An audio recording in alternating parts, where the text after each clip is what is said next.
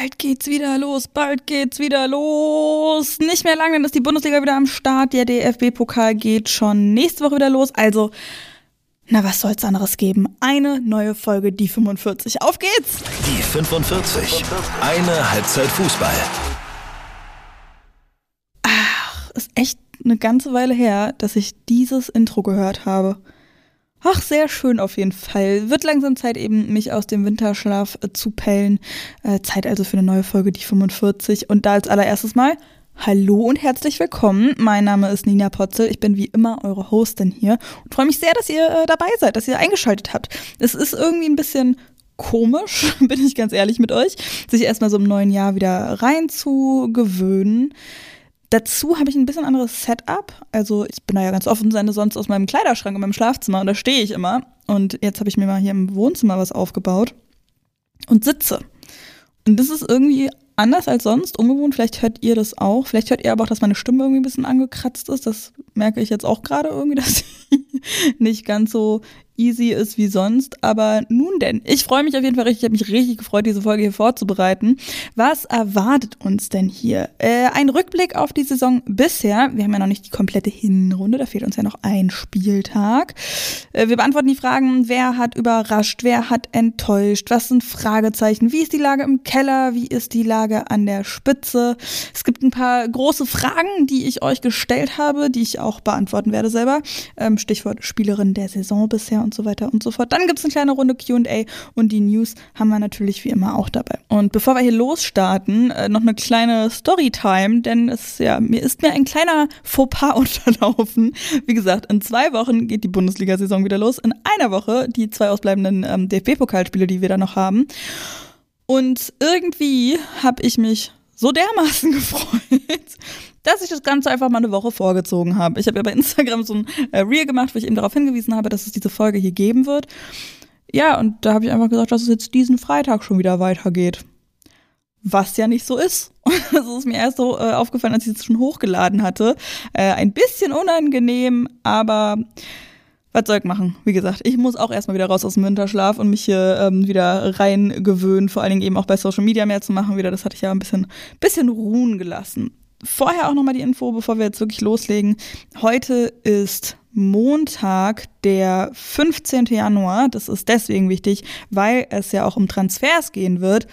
Und da passiert ja jeden Tag irgendwie, ja, mittlerweile sehr Wildes.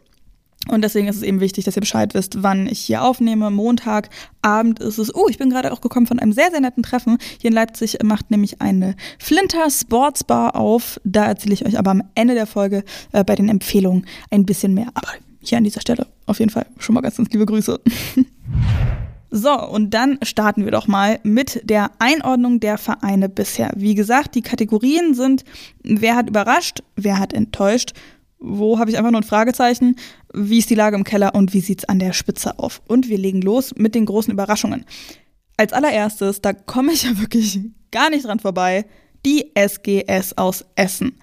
Die sind schon direkt mit einer Überraschung gestartet, 2 zu 0 gegen Frankfurt gewonnen, war eine Ansage, haben sie auch durchgezogen, die spielen wirklich tollen Fußball so, ähm, schnell, klar nach vorn, ist nicht der wunderschönste irgendwie mit Tiki-Taka oder wie auch immer, aber tollen Fußball in dem Sinne, dass man eben merkt, was sie wollen und jede Spielerin hat ihre Funktion und führt die eben auch richtig gut aus. Zum Beispiel eine Ramona Meyer, die da einfach die Goalgetterin ist. Laureta Elmasi vorne genauso im Sturm auch. Und vor allen Dingen stellen sie sich auch sehr gut auf die Gegnerinnen ein, finde ich zumindest. Das hat man, wie gesagt, eben beim 2 0 gegen Frankfurt gesehen. Ähm, nur als Beispiel. Bisschen schräg ist dann aber, dass ähm, ja die SGS gegen Leipzig verloren hat und Essen, wie gesagt, die große Überraschung, eben auch deshalb, weil man auf dem fünften Platz steht. Was ich so vor der Saison niemals erwartet hätte. Aber dann eben verliert man gegen Leipzig, die auf dem zehnten Platz steht. Gegen Leverkusen spielt man unentschieden. Und dann gewinnt man aber gegen Hoffenheim, die auch teilweise richtig, richtig stark spielen. Also das äh, finde ich immer ein bisschen verwirrend dann bei der SGS. Aber ja, mit, diesen, mit diesem fünften Platz sind sie zwar nur zwei Plätze auch höher als am Ende der letzten Saison, also kann man auch da sagen, ne, weil ich jetzt gerade so habe, fünfter Platz, boah, voll krass. Aber diese zwei Plätze, siebter oder fünfter, macht dann eben doch schon ganz schön was aus. Ähm, vor allen Dingen letzte Saison, da hatten sie nur sechs Punkte mehr als jetzt schon nach zehn Spieltagen. Also das ist schon ziemlich beeindruckend. Und das letzte Mal, dass sie die Saison auf Platz 5 abgeschlossen haben, das ist in der Saison 2019-20 gewesen, also vor vier Jahren. Außerdem sind sie auch noch im DFB-Pokal Viertelfinale. Na, das Viertelfinale ist in den letzten beiden Jahren jeweils die Endstation gewesen. 2022, da sind sie eben auch im Viertelfinale rausgeflogen gegen die diesjährigen Gegnerinnen wieder im Viertelfinale gegen Leverkusen als Topspielerin, das werde ich auch immer so ein bisschen mit dabei haben, ähm, wen ich so besonders im Blick habe bei den Vereinen, äh, da könnte man bei Essen echt eine ganze Menge aufzählen. Also Laureta Elmasi, die habe ich ja schon genannt, Natascha Kowalski auch sehr, sehr gut, Katharina Piljic, ey, wie die da das Mittelfeld beherrscht, wirklich beeindruckend. Annalina Rieck hat mir auch immer wieder gefallen, wenn sie gespielt hat in der Offensive da. Lilly Purcella auf jeden Fall ähm, zu beobachten und natürlich, wir können sie nicht vergessen, Ramona Meyer im Sturm die macht da wirklich dann, äh, wenn es gar nicht geht, macht sie das dann klar quasi. Dann schauen wir mal auf die Transfers bei der SGS Essen. Da gibt es noch nicht so richtig viele. Hier auch mal einmal der äh, Disclaimer, ich beanspruche auf gar keinen Fall Vollständigkeit. Es passiert so, so viel die ganze Zeit auf dem Transfermarkt. Es kann sehr gut sein, dass mir da irgendwie was durchgerutscht ist, ähm, dass ich äh, da eben vielleicht auch was einfach wirklich nicht mitbekommen habe. Aber ich habe mir die größte Mühe äh, gegeben, alles mit reinzubekommen in mein Sendungsdokument hier quasi. Und äh, genau, Transfers bei der SGS Essen, da haben wir auf der Zugangsseite Lena Göppel, die ist 22, Lichtensteinerin, Abwehrspielerin, vorher bei den ULM Warhawks gewesen. Also da bin ich mal gespannt, relativ junge Spielerin, bei der SGS ja auch so gang und gäbe. Also äh, ja, auf der anderen Seite, und das ist ein bisschen schade, ne, dass man eine Abwehrspielerin sich holt und aber eine Offensivspielerin verliert. Maria Edwards, die geht zurück nach England. Die ist 2022 zu Essen gekommen von Manchester United, hat ähm, seitdem 25 Einsätze gemacht und ist ja auch gerade erst 20 Jahre alt. Also ihr auf jeden Fall alles Gute da äh, nach England und ja, bei der SGS Essen. Vielleicht tut sich da in den nächsten Tagen diesen zwei Wochen noch äh, bis zum Saisonstart ja auch noch irgendwie was. Vielleicht auch Verl Verlängerungen noch. Da haben wir auch ein paar bei anderen Vereinen mit dabei.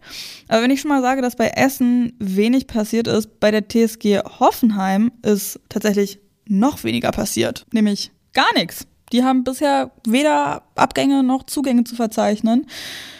Also äh, das wird relativ knapp dann. Hoffenheim habe ich tatsächlich auch mit in der Rubrik Überraschungen, denn ja, kann man erwarten, dass die am Start sind. Die sind ja auch mit der ähm, Ansage reingegangen, dass sie in die Champions League wollen. Und da könnte man sogar fast sagen, die haben enttäuscht, weil sie eben nur auf dem vierten Platz stehen. Aber ich finde trotzdem, wenn man sich halt das Spiel anguckt, wie die da teilweise spielen, äh, fand ich das echt richtig, richtig gut. Und ähm, das hat mir so gut gefallen. Und ich hätte nämlich ehrlich gesagt, und deswegen vielleicht ist es auch für in meinem Kopf so eine Überraschung, ich habe nämlich nicht damit gerechnet, dass sie ähm, die Erwartungen so erfüllen. Ich habe eher gesagt, gedacht, dass es bei der TSG Hoffenheim diesmal so ein bisschen bergab geht. Ich kann euch gar nicht ganz genau sagen, vielleicht auch, weil ich gedacht habe, dass andere Teams stärker sind und deswegen finde ich die TSG Hoffenheim auf dem vierten Platz und eben so, wie sie gespielt haben, eine Überraschung. Die sind teilweise eben nach ziemlich schwachen Phasen auch noch super gut zurückgekommen, teilweise zurückgelegen und sich dann aber wieder reingekämpft und ähm, machen einfach Spaß beim Zugucken. Das sind tolle, tolle Tore, gute Einzelspielerinnen da, das Teamgefüge stimmt auch. Zumindest so das, was wir von außen sagen können. Zuletzt haben sie ein bisschen geschwächelt mit ähm, ja, immer Sieg und Unentschieden äh, abwechselnd, aber eben auch ziemlich lange schon nicht mehr verloren. Von daher, ähm, ja, bei mir Hoffenheim schon auch noch auf der Überraschungsseite. Vielleicht jetzt gerade, wo ich das so sage, denke ich mir auch so, hä? Ist schon auch ein bisschen schräg und ich glaube, dass es den einen ähm, oder anderen von euch auch so gehen wird, dass ihr euch fragt, warum. Aber wie gesagt, dass die so am Start sind, hätte ich nun wirklich nicht gedacht. Topspielerin hier auf jeden Fall liegt vielleicht eben auch an den Spielerinnen, weil ich die Topspielerin wirklich sehr, sehr, sehr gut finde. Paulina Krumbiegel zum Beispiel, eine Mara Alba finde ich super und ihre Leta Mimeti, ey, der gucke ich so, so gerne zu beim Spielen. Ähm, die gibt nicht so wahnsinnig viele Vorlagen, also auf jeden Fall, sie ist nicht Topscorerin oder so, aber ich finde, sie spielt ganz oft so entscheidende Pässe. Und dann auch auf diesen vorletzten Pass und so. Also ähm, das finde ich wirklich ganz, ganz toll. Und deswegen ist für mich Hoffenheim schon auch eine Überraschung. Vielleicht ist es ein bisschen komisch. Denn auch der nächste Verein, da könnte ich mir auch vorstellen, dass einige sagen, ja, nicht so eine große, Ver äh, nicht so eine große Überraschung. Aber auch Werder ist für mich unter den Überraschungsteams mit dabei. Wie gesagt, vielleicht nicht so eine große Überraschung, aber sie haben definitiv nicht enttäuscht und die Erwartungen, ehrlich gesagt auch mehr als nur erfüllt. Die Transfers im Sommer, die sind auf jeden Fall eine Ansage gewesen. Und da, wie gesagt, könnte man nur sagen, naja, ja, so stehen sie dann auch da, also alles richtig gemacht, sehr gut, stabil, so. Aber ich habe nicht damit gerechnet, dass, ähm, dass es so gut funktioniert. Also, dass die Neuzugänge da so gut reinpassen ähm, und sich so gut eben einfinden. Sophie Weidauer zum Beispiel oder auch eine Juliane Wirz und so. Das ist echt, das sieht richtig, richtig gut aus. Teil dessen, warum wer da eben so ziemlich stabil eben dasteht und auch spielt, ist, natürlich eine gefährlichere Offensive als die letzten Jahre. Also da steigern sie sich auf jeden Fall. 18 Tore hat Werder schon auf der Habenseite. Also das ist schon richtig, richtig gut. Und auch eine stabilere Defensive. Das hat auch Emily tatsächlich gemeint bei Insta. Ähm, da habe ich ja so einen Fragesticker gemacht. At die 45-Podcast könnt ihr sehr, sehr gerne folgen und da auch mir eure Meinung dann immer zutragen, zuschreiben. Äh, wie gesagt, Emily meinte auch stabilere Defensive bei Werder auf jeden Fall richtig gut. Und das zeigt sich dann eben auch im, bei den Punkten. 13 Punkte nach 10 Spieltagen, das ist der Punkterekord für Werder in der ersten Bundesliga. Also von daher finde ich, ja, Überraschung schon okay. Auch da wieder mit dem Zusatz, vielleicht ein Stück weit auch, weil ich andere Teams besser eingeschätzt hätte, die jetzt halt weiter unten liegen. Aber das macht auf jeden Fall richtig Spaß gerade. Wer am meisten Spaß macht, hier die Topspielerin. Natürlich Nina Lürsen. Wer könnte es sonst sein? Da gab es auch ganz, ganz viel Liebe ähm, eben bei den Fragestickern für Nina Lürsen und auch für Sophie Weidauer, die auch sehr gut ähm, sich reingefunden hat, auch sehr viele Tore macht. sehr viele Tore macht, soll ich jetzt oder her? Nee, die ist halt wirklich auch aktuell die Führerin in der Torschützenliste. Also damit habe ich wirklich gar nicht gerechnet, dass das eine von Werder sein wird, eine Spielerin. Aber so ist es. Und dann auch äh, Topspielerin für mich auf jeden Fall auch noch Livia Peng. Ähm, das war ja bei Werder so ein Ding, wie sieht's auf der Torhüterin-Position aus? Livia Peng oder Catalina Perez, die ja mit Kolumbien bei der WM ähm, richtig weit gekommen ist und da sehr gut gespielt hat. Aber ich muss ehrlich sagen, Livia Peng, die gefällt mir richtig, richtig gut, weil sie ja auf der Linie sehr gut ist, aber weil sie riskant spielt. Und das mag ich sehr gerne. Sie spielt irgendwie viel mit, ähm, anders als andere Torhüterinnen, spielt auch gerne mal so einen riskanten Pass. Ich erinnere mich da sehr gerne dran, wie ich mit meiner besten Freundin in der Ostkurve gestanden habe und sie irgendwie bei fast jedem Pass oder Abstoß von ähm, von Livia Peng eben fast jede Aktion gefühlt irgendwie, wenn sie da ein bisschen rumgetrickst hat im Strafraum, irgendwie fast einen Herzkasper gekriegt hat. Aber bisher geht's gut und dann finde ich das eben sehr, sehr mutig und äh, sehr, sehr gut, eben mal was anderes zu machen. Transfers bei Werder haben wir auf der Zugangsseite, hatte ich schon gesagt, Mathilde Janssen, das hatte ich, ähm, wie gesagt, in der letzten Folge schon. Mittelfeldspielerin, 18 Jahre jung gerade mal, kommt von der TSG Hoffenheim. U19-Nationalspielerin ist sie und hat letztes Jahr im November die Fritz-Walter-Medaille in Bronze gewonnen. Und bei den Abgängen haben wir Lisa Josten, die Offensivspielerin, die wird, äh, hat Werder verlassen. 31 ist sie. Ich nehme mal an, ähm, ja, wegen wenig Spielzeit. Wir werden sie aber auf jeden Fall noch mal hören in dieser Folge. Kleiner Spoiler hier. Dann wechseln wir die Rubrik. Wir kommen zu den Vereinen, die enttäuscht haben. Da stehen bei mir auf jeden Fall zwei Teams mit auf der Liste und zwar Freiburg und Köln auf Platz 8 und 9. Und wenn ich so drüber nachdenke, ist natürlich scheiße, irgendwie den Tabellenführer, die Tabellenführerin irgendwie mit reinzunehmen, aber auf eine Art und Weise hat mich auch Wolfsburg tatsächlich enttäuscht. Äh, aber die haben wir ja auf jeden Fall bei der Lage an der Spitze mit dabei. Also Vereine, die wirklich irgendwie enttäuscht haben, sind Freiburg und Köln. Freiburg, die sind ja mit einem Knall, mit diesem 2 zu 2 in letzter Sekunde gegen Bayern gestartet ähm, in die Saison. Seitdem setzt sich aber eher das fort, was wir in der Rückrunde der letzten Saison gesehen haben es ist irgendwie die Luft raus. Es wirkt einfach alles irgendwie nicht besonders inspirierend. Und ich meine, ich bin ja auch großer Fan von Theresa Merck, mag die Art und Weise, wie sie coacht, wie ähm, kommunikativ sie ist, aber die scheint da schon auch, ja, also ich glaube, langsam muss man da auch mal gucken, wie lange sie noch bei Freiburg sein wird, weil achter Platz ist jetzt, glaube ich, auch nicht so das, wo Freiburg selber stehen will. Auf der anderen Seite gibt halt auch nur so, ja, bedingt viele andere Möglichkeiten, wenn eben andere Teams so stark sind. Aber nun denn, ähm, dann ist halt wieder auch das Ding und so, ähm, das, wie gesagt, also es wirkt so, als wäre die Luft raus. Aber gegen Hoffenheim und Essen, die bei mir die Überraschung mit sind und die sehr weit oben stehen, hat man gewonnen.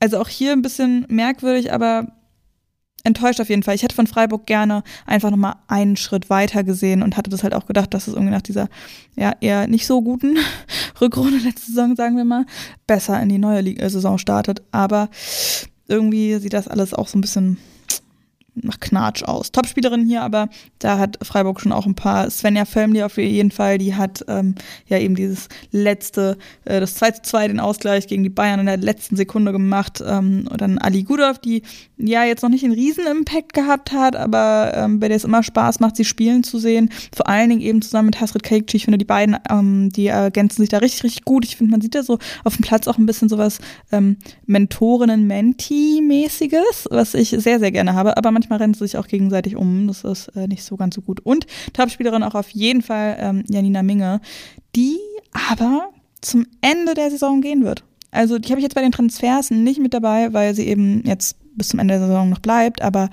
dann wird sie Freiburg verlassen und das wird ein richtig äh, hartes Ding werden für Freiburg, glaube ich. Da ist aber vielleicht ganz gut, dass sie jetzt schon sagt, dass sie gehen wird, dass man eben genug Zeit hat, eben entweder eine Spielerin vorzubereiten auf diese Rolle oder sich nach Ersatz umzugucken. Ansonsten haben wir ja die Zugänge auf jeden Fall schon mal erwähnt. Annie Carrick, Mittelfeldspielerin und 20, kommt von den Santa Clara Broncos. Leila Egli ähm, aus Zürich, die kommt 17 für den Angriff. Ähm, eine der größten Sturmhoffnungen der Schweiz. Die hat schon mit 15 Champions League gespielt, völlig irre. Und dann haben wir noch Aileen Campbell, die von der Spielvereinigung Alltag Vorderland kommt. 23 ist sie. Und auch für die Offensive, da hat man auf jeden Fall ein bisschen nachjustiert. Wer da mehr zu wissen will, mal in die alten Folgen reinhören. Da habe ich das auf jeden Fall schon mal besprochen. Abgänge, wie gesagt, außer denen dann im Sommer eben von Janni Minge, gibt's ähm, bei Freiburg aber keine. Dann haben wir Köln auf dem neunten Platz die äh, eben auch mich ziemlich enttäuscht haben, weil ich mir ehrlich gesagt nicht nur in dieser Saison, sondern schon die letzten Jahre immer so ein bisschen mehr erwarte von Köln. Also A, tabellenpositionsmäßig natürlich und B, aber auch auf dem Platz, weil wir da echt einige Spiele hatten, wo vor allem in der Offensive wenig bis wirklich gar nichts ging. Also das sind mal sehr stark von, stark abhängig von Einzelaktionen, zum Beispiel eine Sharon Beck, die da immer wieder wirklich Sachen rausreißt. Aber ganz, ganz oft ist es wirklich so, dass eben, also vor allem, aber nicht nur die Offensive quasi gefühlt nicht auf Platz ist. Und Köln, ja, also so ein klassisches Beispiel irgendwie von, die sind jetzt nicht irre schlecht. Aber sie spielen eben mehr mit und laufen mehr mit, als dass sie wirklich selber spielen. Und das finde ich eben schade und ähm, habe eben eigentlich gedacht, dass Köln, die ja echt viel machen wollten äh, im Bereich der Frauen, äh, dass die da ein bisschen größere Schritte auch machen. So ein bisschen wie bei Freiburg eben auch. So einfach so der, der nächste Schritt, der mir einfach fehlt.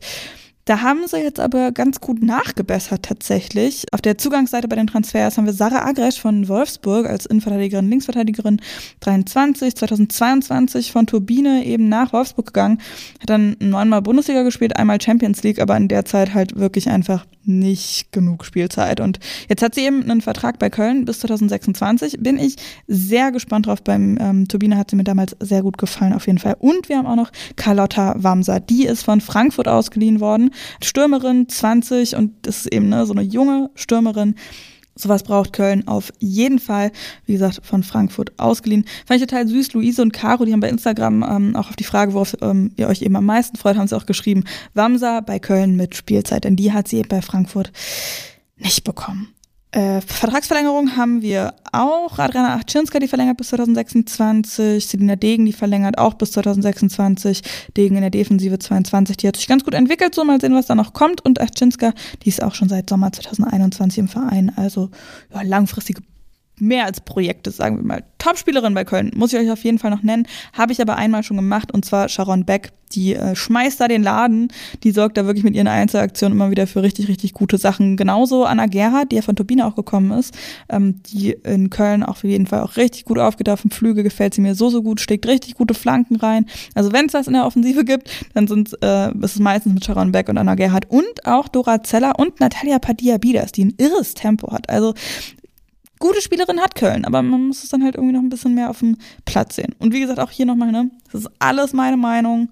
Kann sein, dass ich totalen Bullshit rede und dass ihr sagt so, was? Nein, oh Gott, was erzählst du da? Das ist irgendwie komplett anders. Das ist das, wie ich das sehe, wie ich das einschätze. Oft auch irgendwie, ähm, vielleicht nicht unbedingt faktisch, sondern mehr mit einem Gefühl ähm, begründet, aber ich versuche es natürlich trotzdem irgendwie zu begründen, ähm, äh, faktisch eben auch, aber äh, oft spielt da auch so eine Art Gefühl mit rein, äh, wie das bei euch sicherlich auch der Fall sein wird. Dann haben wir ein Fragezeichen und zwar ein riesengroßes, weil ich wusste wirklich einfach nicht, was ich mit Leverkusen anstellen soll. Die sind auf dem sechsten Platz in der Tabelle, sind aber ja auch so schon mit Anspruch, äh, um die Champions League mitzuspielen, angetreten und jetzt dümpeln sie irgendwie so im Mittelfeld rum. Da wäre auf jeden Fall mehr drin gewesen und trotzdem, ähm, ja, also schon auch enttäuscht haben sie schon auch irgendwie. Aber gleichzeitig, ja, sechster Platz, meine Güte, was willst du machen? So auf dem fünften Essen, die irgendwie halt völlig überrascht haben und echt richtig gut spielen. Dann haben wir davor noch Frankfurt, äh, Hoffenheim und gut, Bayern und Wolfsburg sind eh weg. Also von daher äh, weiß ich wirklich nicht, was ich mit Leverkusen anstellen soll. Hätte ich vielleicht auch bei, bei, bei Hoffenheim auch selber sagen können, auch noch ein Fragezeichen oder bei Freiburg auch, aber bei Leverkusen, da war ich wirklich so, pff, ja, keine Ahnung. Weil irgendwie, die hauen mich jetzt nicht tierisch um. Aber dann auf der anderen Seite ist es so, dass sie gerade mal zweimal verloren haben bisher in zehn Spielen.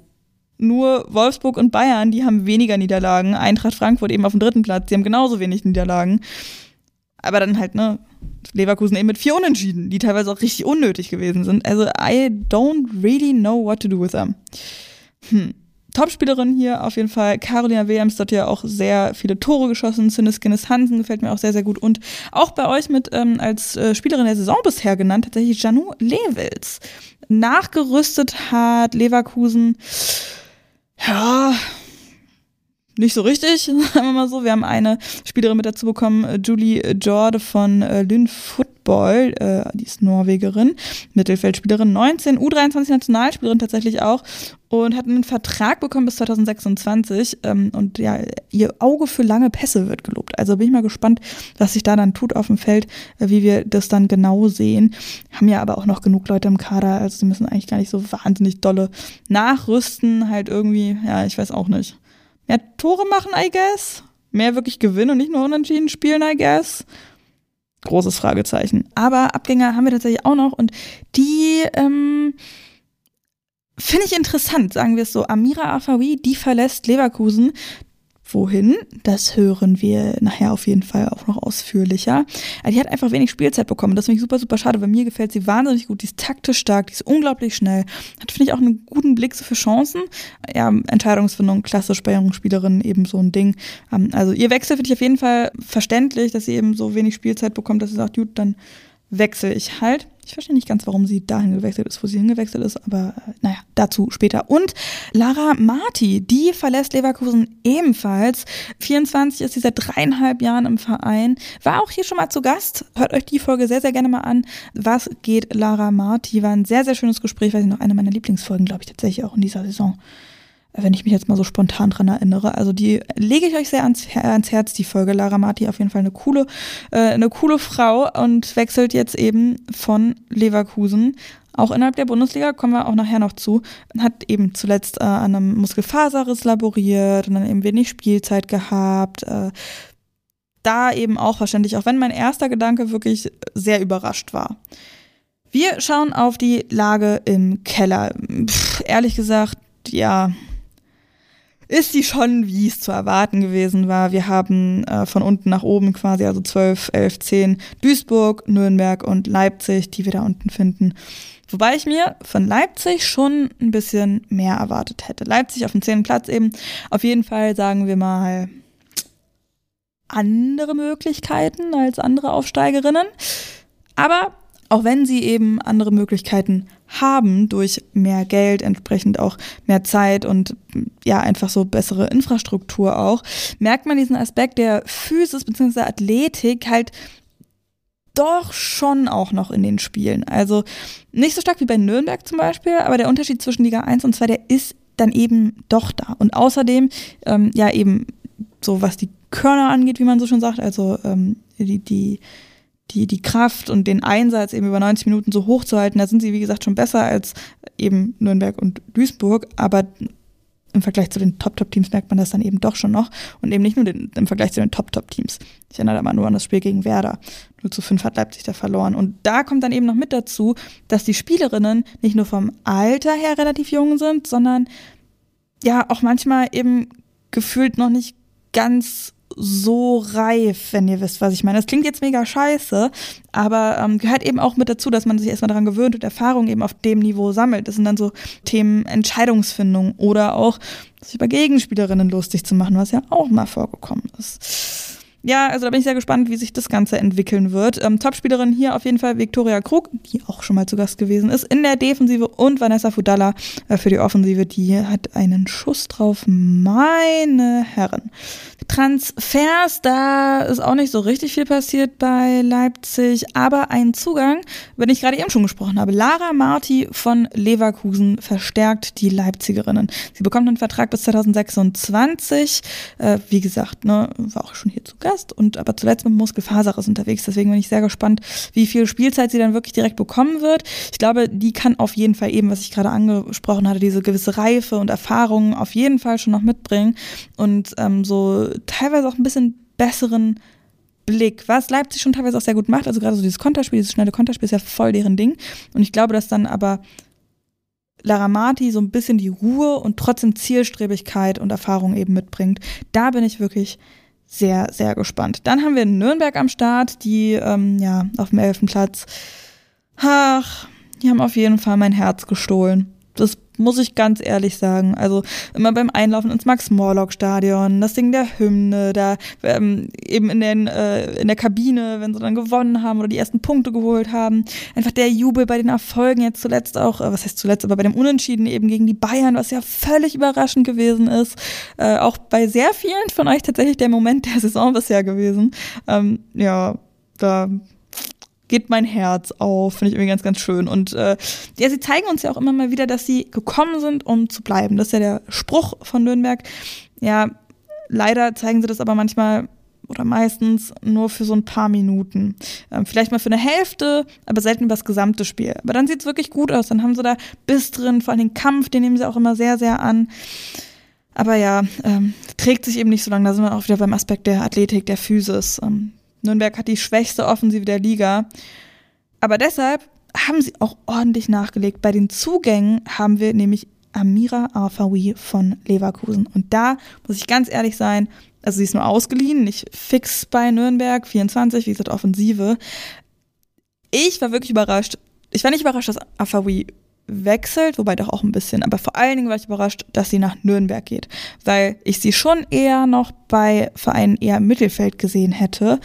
Und ne, sorry an alle NürnbergerInnen, aber ich habe sie wirklich nicht bei euch gesehen, bin ich ganz, ganz ehrlich. Ähm, die ist eine sehr, sehr smarte Spielerin, finde ich. Ähm, und wie gesagt, viel zu wenig Spielzeit bekommen bei Leverkusen. Neun Spiele zwar gemacht von zehn, aber immer nur eingewechselt worden, meistens um die 70. Minute rum. Sie hat maximal 45 Minuten gespielt ich bin wirklich sehr gespannt. Ich glaube, das wird Nürnberg auf jeden Fall sehr, sehr gut tun. Kommt natürlich auch darauf an, wie sie dann so ins Team integriert wird, wie das dann ähm, ja, mit, den, äh, mit den restlichen Spielerinnen so alles passt. Dann haben äh, die Nürnbergerinnen auch für die Offensive Dana Leskinen sich geholt. Äh, finnische U23 Nationalspielerin, sie ist 22, war schon mal in Deutschland bei Hoffenheim in der U17 und im A-Team, als die noch in der zweiten Liga gekickt haben. Also das ist schon ein bisschen her. Zuletzt hat sie 34 Tore in 77 Erstliga-Einsätzen in Finnland gemacht und und soll wohl im 1 gegen 1 wirklich stark sein. Also das sind zwei sehr, sehr gute Verpflichtungen, würde ich mal sagen, bei Nürnberg.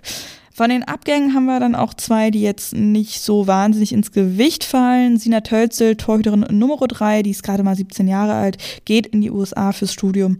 Ähm, da sollten sie schon auch nochmal nachlegen. Lea Paulik, die ähm, ja, ist ja lange verletzt. Und dann haben wir auch noch Christine Krammer, aber das sind eben die zwei Torhüterinnen, die Nürnberg da nur noch hat. Und der dritte wäre da, glaube ich, schon mal gar nicht so schlecht. Außerdem Katja Pöschel, äh, Mittelfeldspielerin, die sucht neue Herausforderungen. Seit Januar 2023 ist sie ähm, dabei gewesen bei Nürnberg, aber hat eben nur zwei Kurse Kurzeinsätze in der zweiten Liga bekommen und in der ersten ist sie noch nicht mal im Kader gewesen.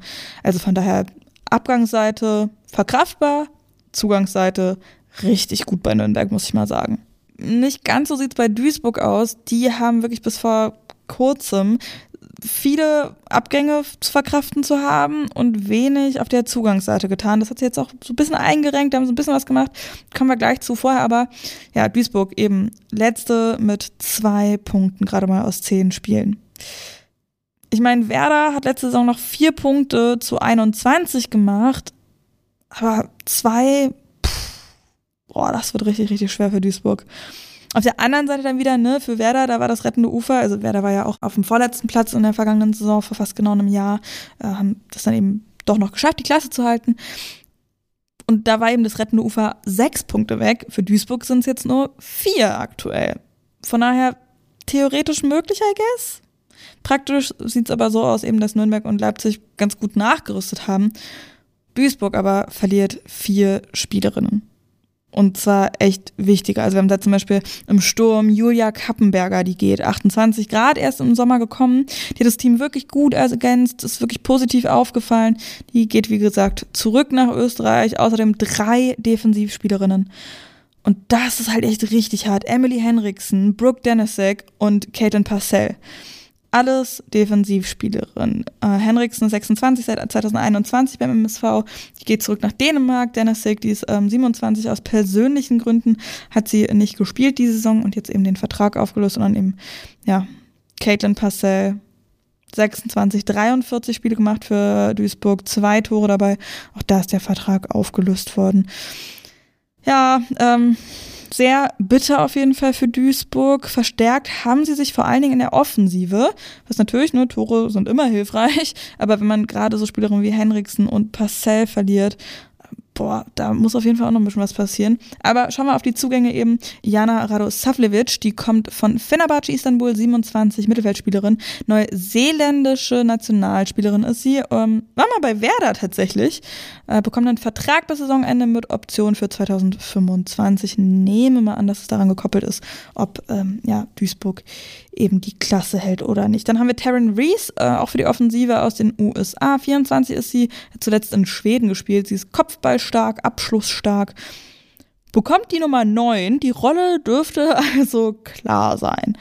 Außerdem noch für die Offensive Lisa Josten von Werder. Hatte ich auch gesagt, ne, dass sie Werder verlässt wegen zu wenig Spielzeit. Jetzt eben direkt mal angeklopft bei Duisburg. Und ach ja, guck, eine Spielerin für die Defensive hat Duisburg dann doch auch geholt. Das, äh, da bin ich gerade beim Überfliegen drüber geglitten mit meinen Augen.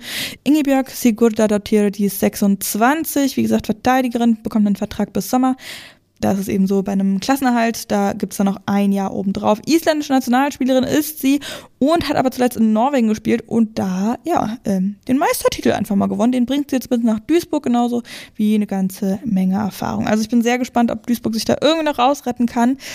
Ich muss ganz ehrlich sagen, ich sehe es nicht unbedingt. Aber sagt ihr da auf jeden Fall mal gerne, was ihr davon haltet. At die45-podcast ist da die Adresse.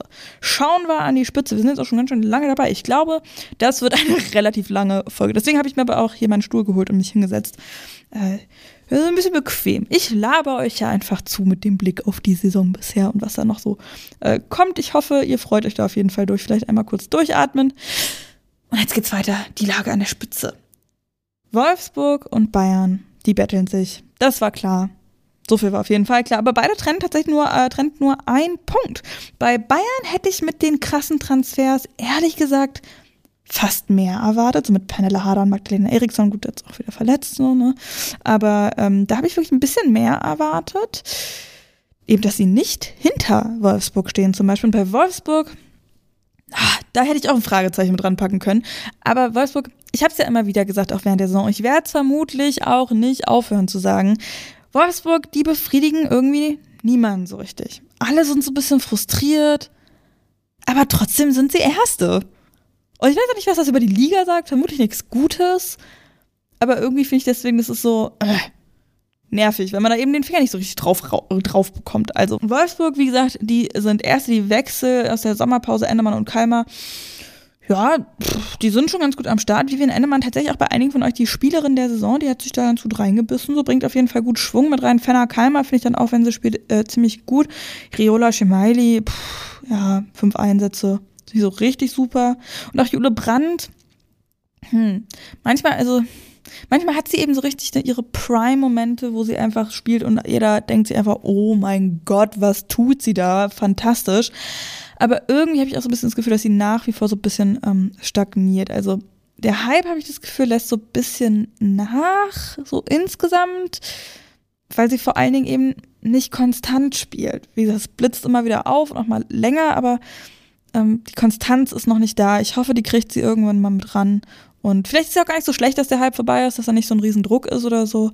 Ähm, aber natürlich trotzdem auch bei den Topspielerinnen, ja, könnten wir können wir fast alle eigentlich aus, aufzählen aus dem Kader, aber für mich auf jeden Fall auch eine Dominik Janssen, äh, die wahnsinnig gut ist, ähm, da in der Defensive, Marina Hegering genauso. Und natürlich Alex Popp müssen wir mit nennen, die dann, wenn es halt nicht so richtig gut läuft, ihren Kopf hinhält. Und dann wird halt schon, ähm, worauf sich auch viele, zu viele drauf verlassen, aber ähm, so ist das nun mal. Und sie ist einfach, ja eine sehr, sehr gute Spielerin. Ich fand, sie hat zuletzt auch was sehr Interessantes gesagt, dass sie sich selber irgendwann gar nicht mehr sehen konnte, quasi, was ich völlig verstehen kann, ähm, wenn jetzt eben so der Hype-Train am Start ist und eben so viel berichtet wird und dann natürlich so eine Figur wie eine Alex Pop sich rausgepickt wird und da überall für Interviews angefragt wird und ähm, eben ihr Gesicht und Zitate und sonst wie was immer und überall zu sehen sind, kann ich verstehen, dass sie dann irgendwann sagt, so, boah, ich gar keinen Bock mehr. Äh, Zugänge hat Wolfsburg keine, dafür ähm, ja zwei Abgänge. Sarah Agrasch, wie gesagt, zum ersten FC Köln und ähm, ja, auch eine Feli Rauch, die soll wohl noch im Winter gehen. Wohin ist noch nicht klar. Ähm, das sagt auf jeden Fall der Kicker. Den wir bei einem anderen Transfer, zu dem wir gleich kommen, richtig, den richtigen Riecher gehabt. Also ich bin mal sehr, sehr gespannt. Eine richtig süße Story hier auf jeden Fall noch mitzunennen. Sven Jonstadt hier, die äh, im September zuletzt gespielt hat, das ist jetzt echt schon lange nicht. Ich freue mich so darauf, sie wiederzusehen. Ich hoffe, dass es jetzt dann auch bald passieren wird. Eben Ende Januar soll sie wieder zurückkommen äh, nach einem äh, Patellasehnenriss. Aber sie ist auf jeden Fall gut dabei im Kinderbuchbusiness. Die Geschichte eines Mädchens im Fußball erzählt eben ihre Story, wie sie bis ins isländische Nationalteam gekommen ist. Und ja, in Island, wie gesagt, ein totaler Hit auf der Bestsellerliste Finde ich auf jeden Fall richtig, richtig niedlich. Ich packe euch das in die Show Notes. Wenn ich dran denke, checkt das mal nach. Aber äh, hier, ich, ähm, keine Ahnung, dreimal Holzklopfen, I don't know, Knoten ins, ähm, in, in meinen Pulli. Ähm, dann denke ich dran, dann packe ich euch den Link dazu in die Show Notes. So, dann haben wir die Bayern-Verfolgerin Nummer eins von Wolfsburg. Irgendwie trotzdem, auch wenn sie nur Zweite sind, mit einem deutlich besseren Gefühl als Wolfsburg unterwegs, habe ich das Gefühl. Da ist auf jeden Fall mehr Glamour mit drin, auch so dämlich das klingt, aber irgendwie schon auch. Ähm, funny hier auf jeden Fall Clara Bühl, die ist Nationalspielerin des Jahres geworden, gewählt vom DFB Fanclub. Also nicht funny, sondern ziemlich cool. Also Glückwunsch an dieser Stelle. Clara Bühl mit einer der ersten, die ich für diesen Podcast interviewt habe. Äh, eine der ganz, ganz weit vorne liegenden Folgen, also ganz, ganz lange zurückliegenden Folgen. Äh, könnt ihr auf jeden Fall mal sehr gerne reinhören. Das war sehr, sehr cool. Neuerungen gibt's auch auf der Trainerbank bei den Bayern. Ähm, Co-Trainer Marco Knirsch, der ist gegangen. Moritz Volz ist jetzt an der Seite von Cheftrainer Alex Strauß. Ähm, der ist Ex-Profi bei Fulham und St. Pauli gewesen, Co-Trainer bei Raba Leipzig und bei Galatasaray. Hat letztes Jahr schon hospitiert. Ähm, und jetzt eben fix an der Seitenlinie. Und ab nächster Saison wird da Clara Schöne sein. Die ist aktuell noch Trainerin der zweiten und rutscht dann eben, rückt dann eben vor ab Sommer. Topspielerin, na klar, Clara Bühl müssen wir mit reinnehmen. Ähm, eine Georgia Stanway auch so irre wichtig, seit sie zum Bein gekommen ist. Ich, Gott, liebe diese Spielerin so sehr. Oh, das ist äh, fantastisch, ihre Distanzschüsse, wie sie da arbeitet im Mittelfeld einfach immer. Außerdem richtig, richtig gut auch Julia Quinn wieder ähm, fit zurück und Katharina Naschenweng. Deren Wechsel im Sommer, boah, die passt so gut mit rein ins Team. Die hat überhaupt, also die er hat so ein Selbstbewusstsein, das finde ich unglaublich beeindruckend. Tolle Vorlagen, auch selber Tore geschossen, ähm, tolle Flanken, die sie da auch schlägt und so, wirklich, wirklich gut. Auf der Abgangsseite haben wir bei Bayern aber einen Transfer, der für mich der krasseste eigentlich ist der Saison bisher, ähm, oder in diesem Transferfenster auf jeden Fall bisher. Lina Magul, die verlässt den FC Bayern München nach mehr als fünf Jahren und geht zu Inter Mailand. Lina Magol, ganz kurz, ne, für alle, die es nicht wissen, 29, wie gesagt, seit mehr als fünf Jahren bei den Bayern, viermal Meisterin, dreimal DFB-Pokalsiegerin, seit 2015 schon im DFB-Team, ähm, ja, macht jetzt ihren ersten Schritt ins Ausland zu Inter Mailand. Wie ich finde, also A, der Abschied von Bayern jetzt nicht so 100% überraschend, weil, ähm, ja, sie nicht so viel Spielzeit auch bekommen hat, wie man sich für eine Lina Magul wünschen würde und auch denken würde. Aber der Wechsel ins Ausland kann ich schon auch irgendwo verstehen, weil ich meine, ne, sie hat auch die Kapitänsbinde Anfang des Jahres abge Anfang der Saison, oh, nicht Anfang des Jahres, Anfang der Saison abgegeben. Auch eben damit, dass es zu viel, also mit der Begründung, dass es zu viel war und der Druck irgendwie zu groß. Und ich kann mir tatsächlich auch vorstellen, dass das mit ein Grund ist, warum sie ins Ausland geht. Weil ja jetzt eben ne, schon zur EM und zur WM auch nochmal der Druck aus der Öffentlichkeit eben viel, viel größer da ist, dass da ein viel, viel größerer Blick ist und das eben so krass schnell passiert ist. Ähm, das müssen wir ja schon auch sagen, dass das jetzt keine so langsame Entwicklung ist, sondern es geht wahnsinnig schnell und das ist an einigen Aspekten sehr, sehr gut, aber an anderen dann eben auch nicht. Dass Spielerinnen, die halt schon so lange dabei sind, ähm, dann vielleicht, das ist alles nur Spekulation, ich will hier auf gar keinen Fall irgendwas, ähm, das, das so fix so wäre, es sind nur meine Gedanken, wie ich mir das versuche zu erklären, dass sie eben nach Italien wechselt, wo ähm, ja die italienische Liga eben auch nicht so ähm, ja, vom Leistungsniveau her auf ihrem Niveau ist, finde ich ehrlich gesagt. Ähm, tut natürlich der Liga dann vermutlich gut. Für die Bundesliga ist es gar nicht gut. Und ich versuche mir das halt irgendwie so zu erklären, dass vielleicht sie einfach, ja, darauf keine Lust mehr hätte, so doll halt im Fokus zu stehen. I don't know. Und deswegen dann eben auch Inter Mailand, die sind Vierter in der Serie A von zehn. Also es ist noch nicht mal irgendwie ein krasser Verein, sondern halt so ein durchschnittsitalienischer Verein. Auf jeden Fall sehr, sehr überraschend. Vielleicht hat es da auch irgendwie ähm, Möglichkeiten für die Zukunft gegeben, dass sich da dann engagieren kann, dass ähm, man sie da eben unterstützt, äh, die Karriere nach dem Fußball, also die Karriere nach der Karriere, wie man so schön sagt. Vielleicht ist das auch ein Ding gewesen. Vielleicht auch das Geld, Inter Mailand, großer Verein, so, ähm, zumindest bei den Männern, die werden da auch auf jeden Fall Kohle haben. I don't know. Ihr habt auf jeden Fall auch schon alle geschrieben. Ähm, ja, dass ihr euch schon gewundert habt, dass da keine Bilder aus dem Trainingslager mit dabei seid. Ähm, und wie gesagt, also es hat Lina geschrieben. Steffi, die sagt auch, ja, völlig verständlich nach der wenigen Spielzeit. Aber das hat mir auch so ein bisschen das Herz gebrochen, obwohl ich mit Bayern eigentlich nicht viel zu tun habe. Aber Lina Magol mag ich sehr, sehr gerne und spricht dann auch nicht unbedingt für die Bundesliga, gerade wenn auch ne, so eine Feli Rauch dann ähm, Wolfsburg verlassen wird und vielleicht die Liga verlassen wird, weil für Feli Rauch kann es nur ins Ausland gehen oder zu Bayern und das glaube ich jetzt eher nicht ähm, das ist nicht so gut, dass eben so große Spielerinnen, so Stars die Liga verlassen. Das macht mir so ein bisschen Bauchschmerzen. Aber bevor ich jetzt hier in so einem traurigen Sumpf versinke, schauen wir mal auf die Zugänge. Ana Maria Guzman, kolumbianische Nationalspielerin, die äh, kommt jetzt eben zu Bayern. Schon länger klar, aber jetzt kommt sie eben mit dazu, beziehungsweise halt auch nicht, denn sie ist verletzt super, ist vom kolumbianischen Erstligisten Deportivo Pereira gekommen, 18 Jahre, Rechtsverteidigerin, vier Jahresvertrag, aber ja, mal kicken, wann wir sie dann sehen, weil, wie gesagt, gerade verletzt. Außerdem haben wir Momoko Tanikawa, ähm, Offensivspielerin, 18, großes Talent aus Japan, spielt auch schon in der Nationalelf, bisher aber in der Jugendliga in Japan gespielt. Ja, und war bis Ende des Jahres jetzt an äh, Rosengard ausgeliehen und jetzt eben bei den Münchnerinnen. Und jetzt wirklich ganz kurz, äh, bevor ich hier die Aufnahme gestartet habe, bekannt geworden, Linda Sembrand, die kommt von Juve, Innenverteidigerin 26, bekommt eine Laie bis äh, Saisonende. Schwedische Nationalspielerin mit 143 Spielen. Also da holen sich die Bayern auf jeden Fall mal richtig viel Erfahrung mit dazu. Dann kommen wir zum letzten Verein äh, und die ja sind auch noch mit oben dran.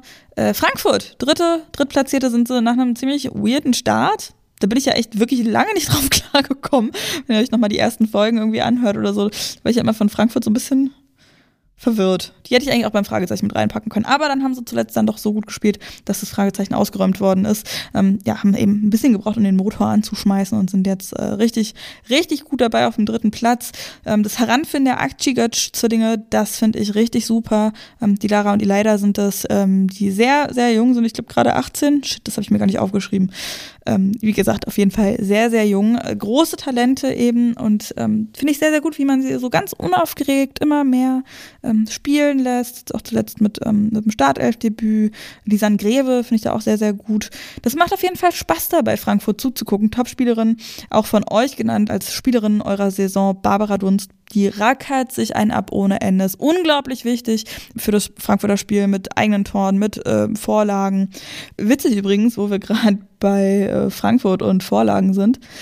Drei Frankfurterinnen teilen sich den ersten Platz in der Scoring-Liste.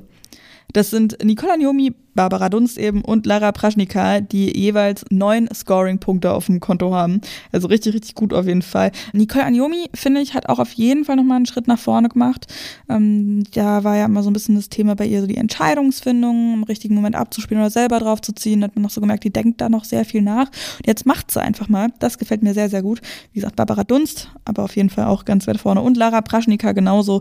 Äh, alles richtig, richtig gute Spielerin. Laura Freigang natürlich auch. Eine Verena Henscher spielt wieder super stabil da einfach. Sophia Kleinherne auch. Ja, das ist schon ein richtig, richtig, richtig gutes Team da bei Frankfurt. Auf der Zugangsliste haben wir Remina Chiba, eine Stürmerin 24, auch von der japanischen Nationalelf, ja auch schon bei den Bayern.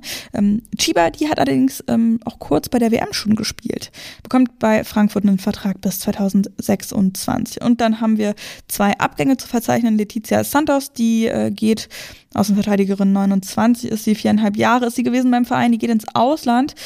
Ein bisschen unglücklich gelaufen, alles 2020 hatte sie einen Kreuzbandriss, im Dezember dann 2022 noch eine Knie-OP, also nicht so richtig angekommen irgendwie. Und Carlotta Wamse natürlich, die zum ersten FC Köln ist, per Laie, Stürmerin 20, der Wechsel zu Frankfurt ist gar nicht so lang her, ist sehr gespannt beobachtet worden, hat auch viele Einsätze bekommen, aber das waren immer nur so Kurzeinsätze, also sehr wenig Spielzeit dann insgesamt, aber immerhin schon ein Tor. Also ich bin sehr gespannt, was da eben ähm, dann bei Köln passiert und wie sie dann zurück zu Frankfurt kommen wird. Achso, auch äh, hier, Lara Praschnika hatten wir ja schon, die geht nicht, keine Sorge, keine Sorge, sorry, wenn ich jetzt irgendwie Herzkasper verursacht habe. Äh, nee, Lara Praschnika, die verlängert bis 2028, obwohl der Vertrag wohl noch bis 2025 gelaufen wäre. Also mit anderthalb Jahren oder einem Jahr Vorlauf ähm, verlängert sie da schon. Ist enorm wichtig mit ihren Toren und Vorlagen für die SGE.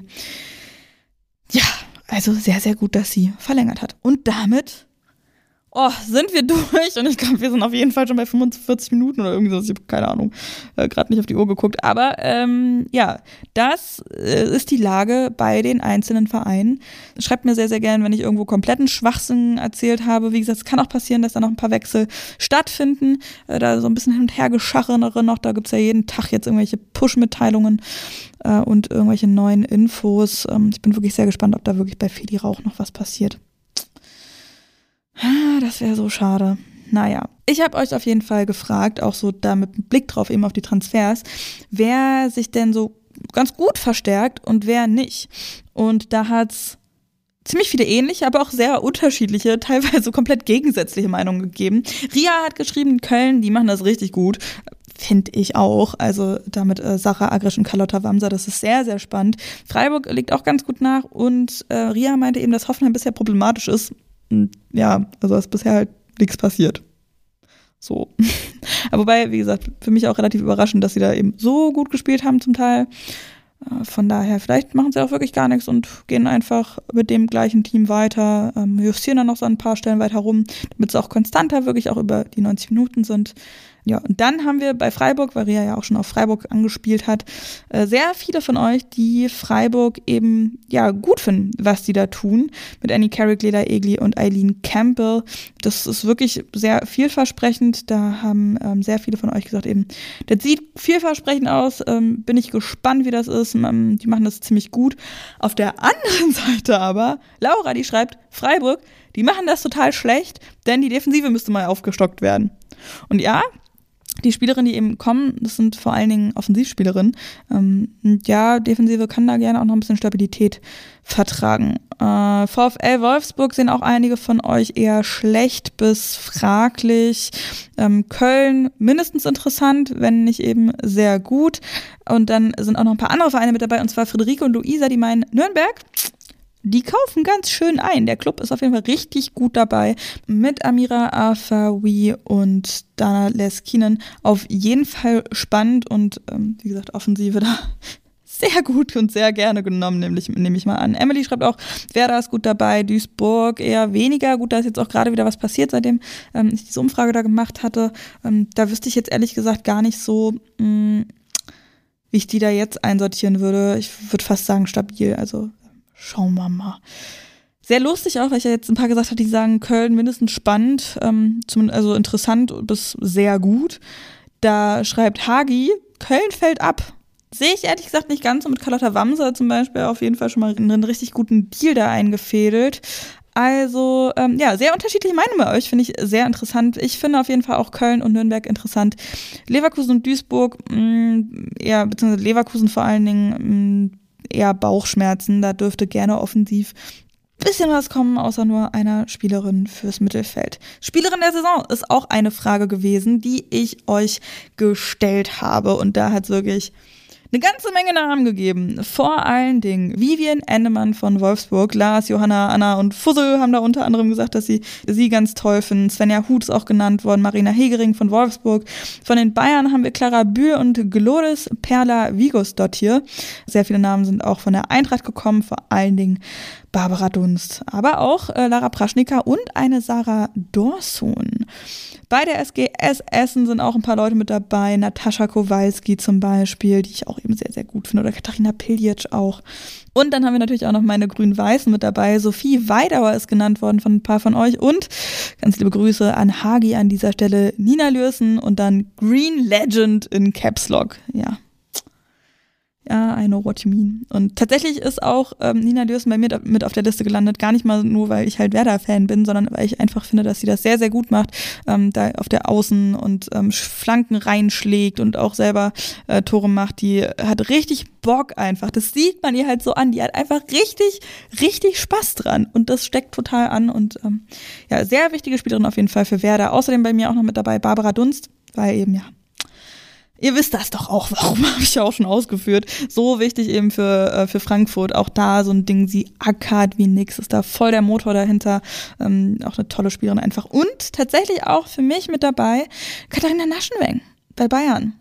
Die hat mich auch ziemlich überrascht, dass sie so gut angekommen ist, wirklich. Aber ähm, ja, gefällt mir da sehr, sehr gut, mit was für einer Abgeklärtheit sie das irgendwie macht. Ähm, kann man natürlich sagen, boah, krass, jetzt erste Saison bei Bayern, aber die spielt, als wäre die seit Jahren schon dabei, finde ich.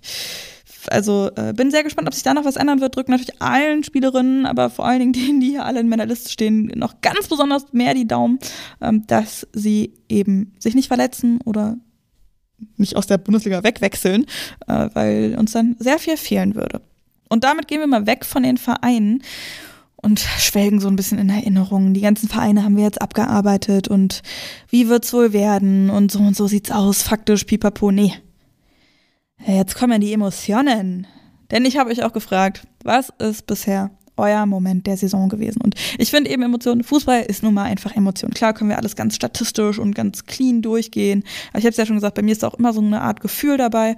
Und ähm, ich erinnere mich, also so viele schöne Sachen in meinem Leben hängen einfach mit Fußball zusammen oder ich knüpfe da sehr viel irgendwie mit, wenn auch irgendwelche anderen Dinge, Dinge passiert sind. Sprich, es ist immer irgendwie mit Emotionen verbunden. Und da habe ich euch eben auch gefragt, was euer Moment der Saison bisher ist. Und da ist sehr viel Werder und sehr viel Nürnberg-Liebe mit dabei. Und ich schwöre euch, ich habe da nicht selber geantwortet.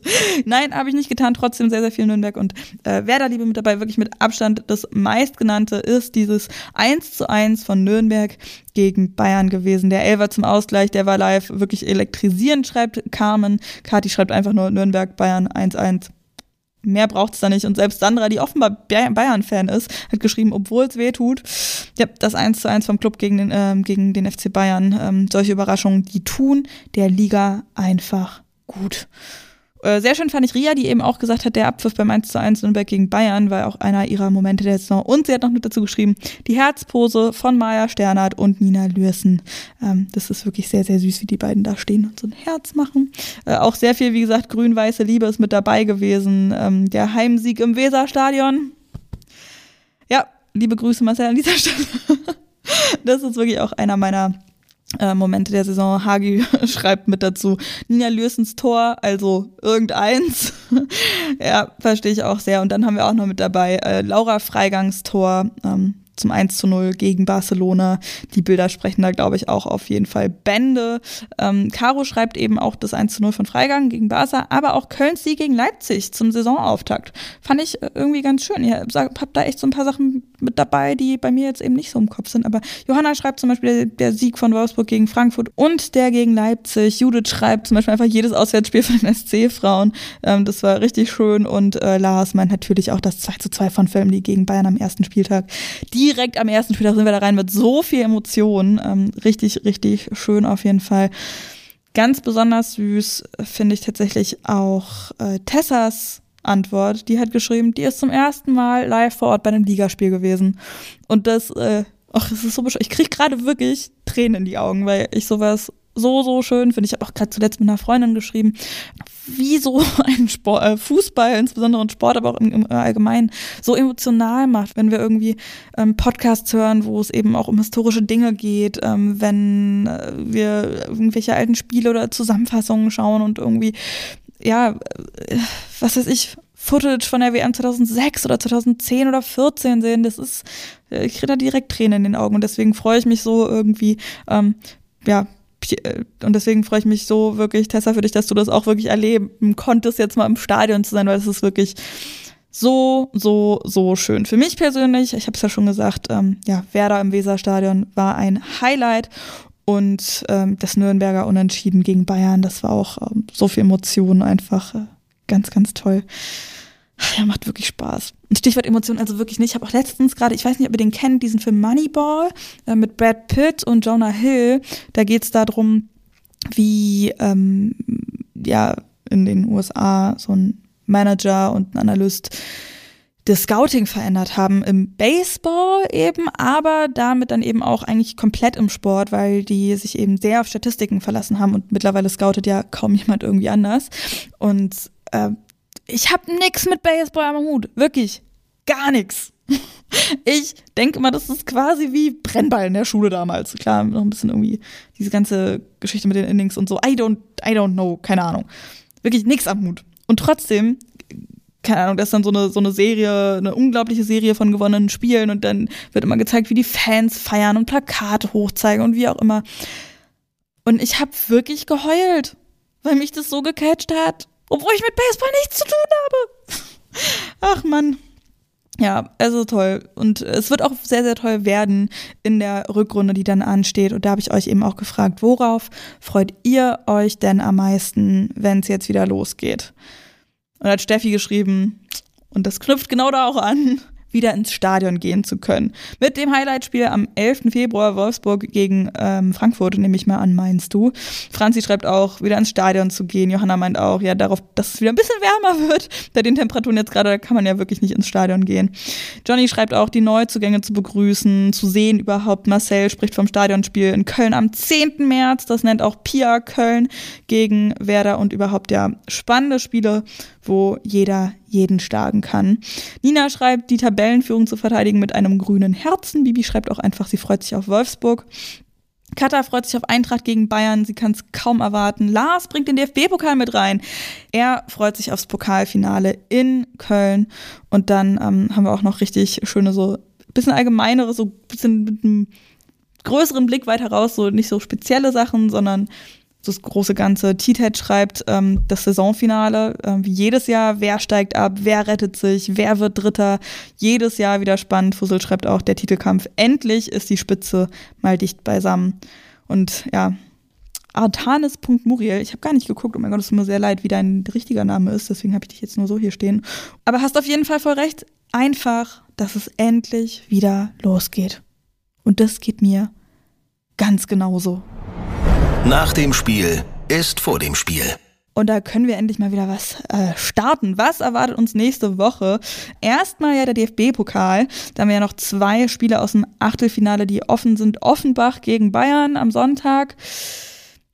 Ich glaube, das wird relativ deutlich werden, sagen wir mal so. Das Viertelfinale dürfte für die Bayern relativ sicher sein. Und dann aber super spannend finde ich schon am 22. Januar, dann am Montag Frankfurt gegen Freiburg um 18.30 Uhr. Das könnte echt richtig, richtig Spaß machen, ähm, da eben beides Bundesligisten sind. Ähm, Freiburg hoffentlich auch wieder was getan hat in der Winterpause, dass da ein bisschen mehr Schwung mit dabei ist. Vielleicht braucht Frankfurt ja auch wieder wie schon nach der Sommerpause ein bisschen, um in den Tritt zu kommen. Äh, bin ich sehr, sehr gespannt drauf auf jeden Fall. Da auch der wichtige Hinweis. Ich habe ja gesagt, ich bin gerade von diesem Treffen gekommen. Oder habe ich das eingangs gesagt? Ich bin jedenfalls heute am Montagabend gerade von einem sehr, sehr netten Treffen gekommen in Leipzig, ähm, von einer Flinter Sportsbar, die jetzt aufgemacht worden ist, von Jule, Flora, Stina ähm, und AJ ist auch mit dabei gewesen. Ganz, ganz liebe Grüße an dieser Stelle. Das ist eine richtig, richtig tolle Sache, eben ähm, Flinter-Sport, der gezeigt wird. Wir haben gerade zum Beispiel auch noch ähm, Eiskunstlauf oder Eistanzen. Ich kann das, ich bringe das manchmal durcheinander, geguckt. Ähm, gibt nice Sachen, sehr leckeres Essen also ich habe es zwar nicht gegessen, aber es hat sehr, sehr lecker gerochen und sieht auch sehr, sehr gut aus. Ähm, Getränke, alkoholisch, alkoholfrei, ähm, was ich auch sehr, sehr cool finde, ähm, dass das eben auch so, ähm, ja, ziemlich prominent ist und nicht irgendwo hinten auf der letzten halben Seite versteckt äh, auf der Karte geschrieben. Und sehr, sehr liebe Leute sind da vor allen Dingen auch. Also Montag 18.30 Eintracht Frankfurt gegen SC Freiburg im DFB-Pokal Achtelfinale. Äh, wollen beide Teams natürlich ins Viertelfinale kommen. Und das wird gezeigt in Leipzig in der Bar Das Netz in der Markranstädter Straße 8. Ich werde da sein. Werde ich da sein? Ich muss noch mal meinen Kalender gucken. Ja, ich werde da sein, wenn ich nicht noch gerade dabei bin, ähm, den Podcast fertig zu machen weil am Montag nämlich das erste Interview für die Saison auch ansteht. Ich schmeiß jetzt einfach meinen ganzen Planungsablauf für diese Folge durcheinander. Äh, genau, nächste Woche spreche ich nämlich mit Ireleta Mimeti. Da freue ich mich schon richtig, richtig dolle drauf.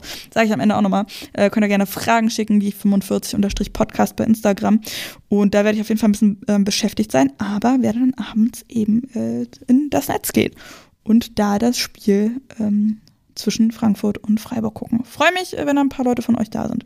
Ich teile das aber auch nochmal bei Instagram und packe das auch in die Show Notes, den Link und so weiter.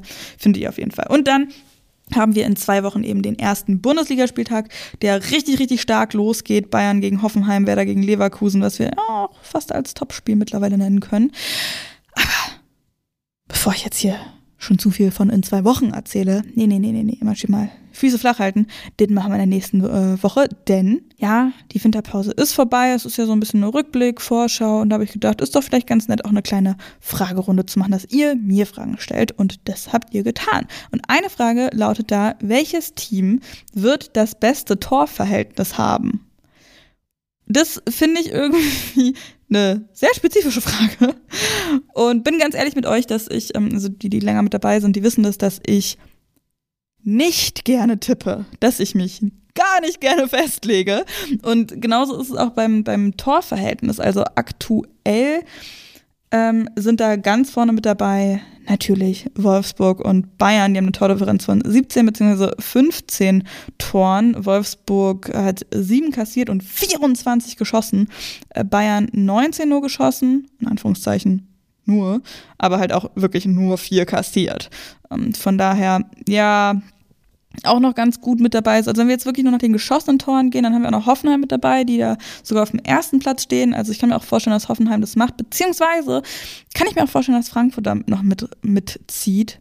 Aber ich glaube schon, mh, mm, bin ich ganz ehrlich, dass die Tordifferenz auch an, oder das beste Torverhältnis auch ans Meisterteam gehen wird.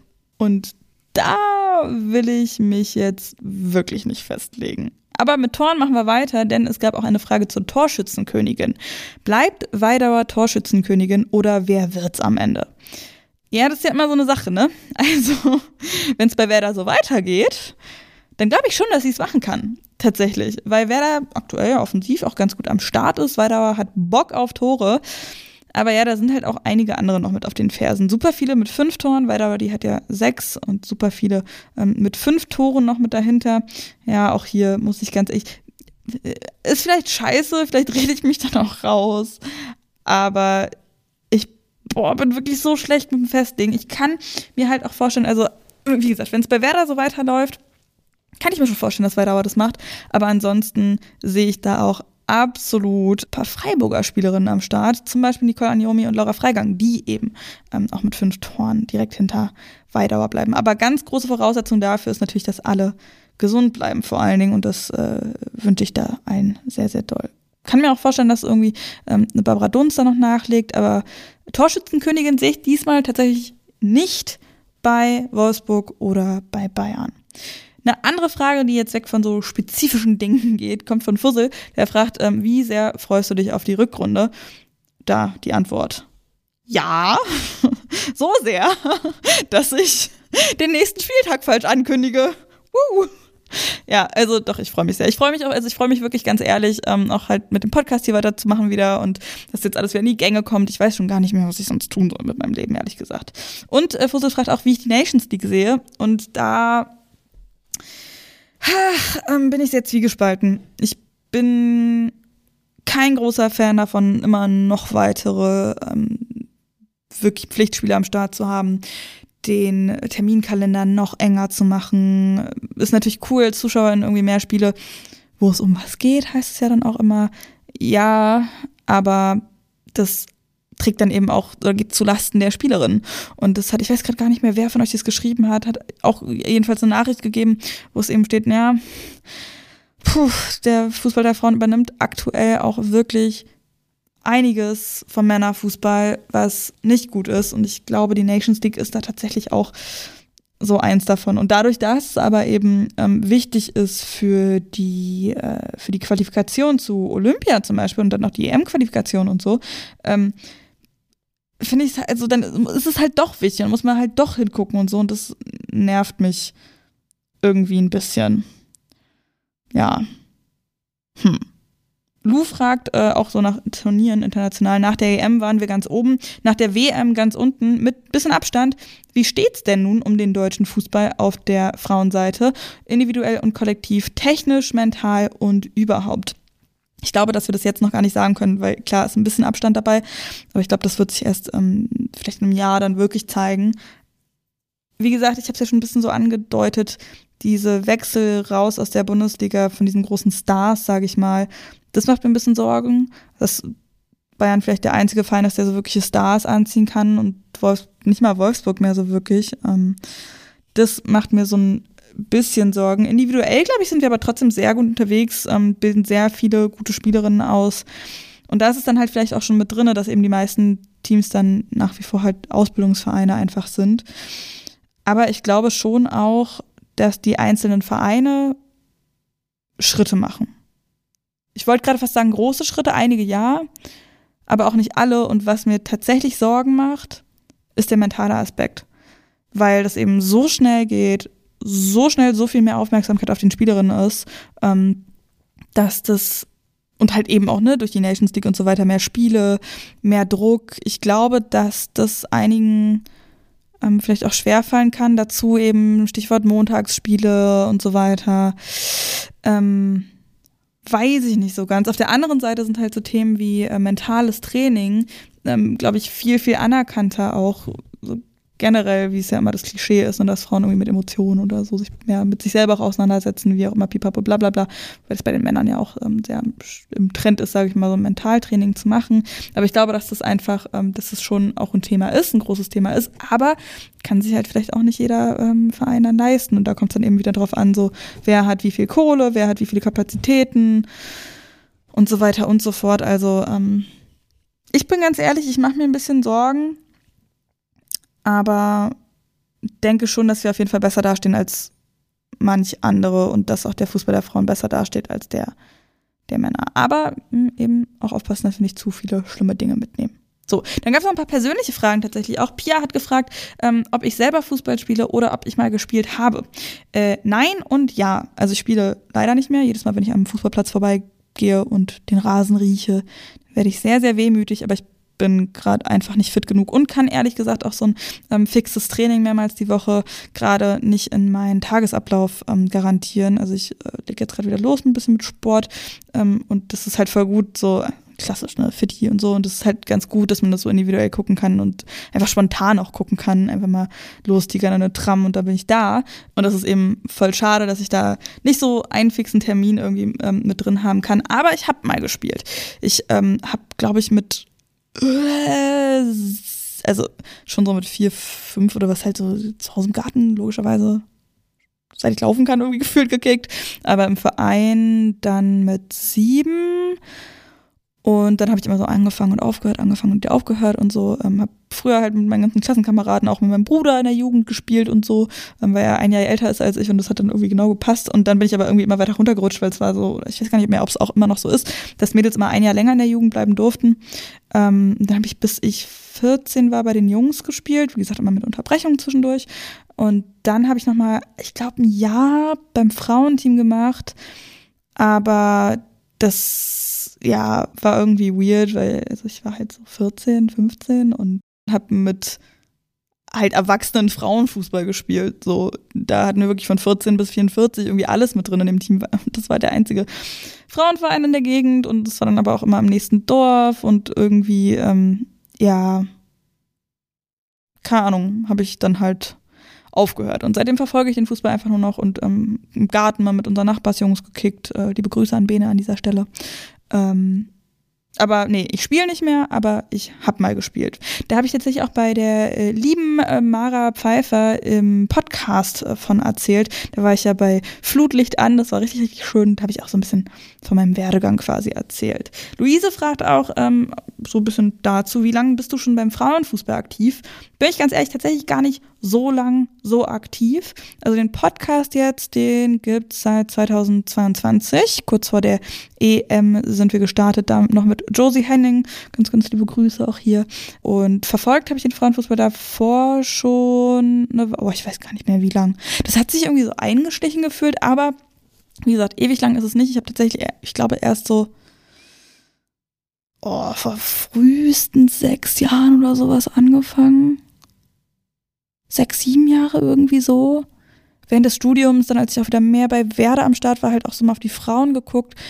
Aber bin ich ganz ehrlich mit euch, ich wusste wirklich ewig nicht. Ich komme aus der Nähe von Berlin, so Randgebiet ist schon Brandenburg und deswegen war Turbine Potsdam halt immer voll nah dran.